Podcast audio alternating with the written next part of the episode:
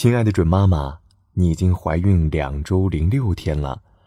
为了培养并加强孩子的韧性，你需要从他出生就开始对其培养，并且在他的整个童年时期持续的进行。他需要相信父母和生命中的其他成年人，无条件的相信他和爱他。你要在家里给他提供一个安全的环境，告诉他你多么以他为骄傲，特别是当他尽力做事情或很好的处理了令人沮丧的事情的时候。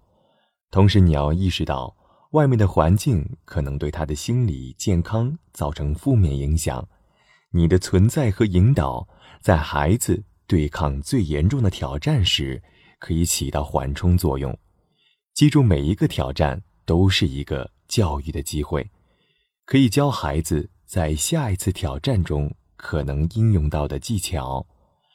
以上是今日内容，小核桃语音助手陪伴你平安孕育的日夜。想要收听更多更实用的育儿小知识吗？那就快来微信搜索“小核桃早教”，关注公众号就可以免费收听每日播报提醒喽。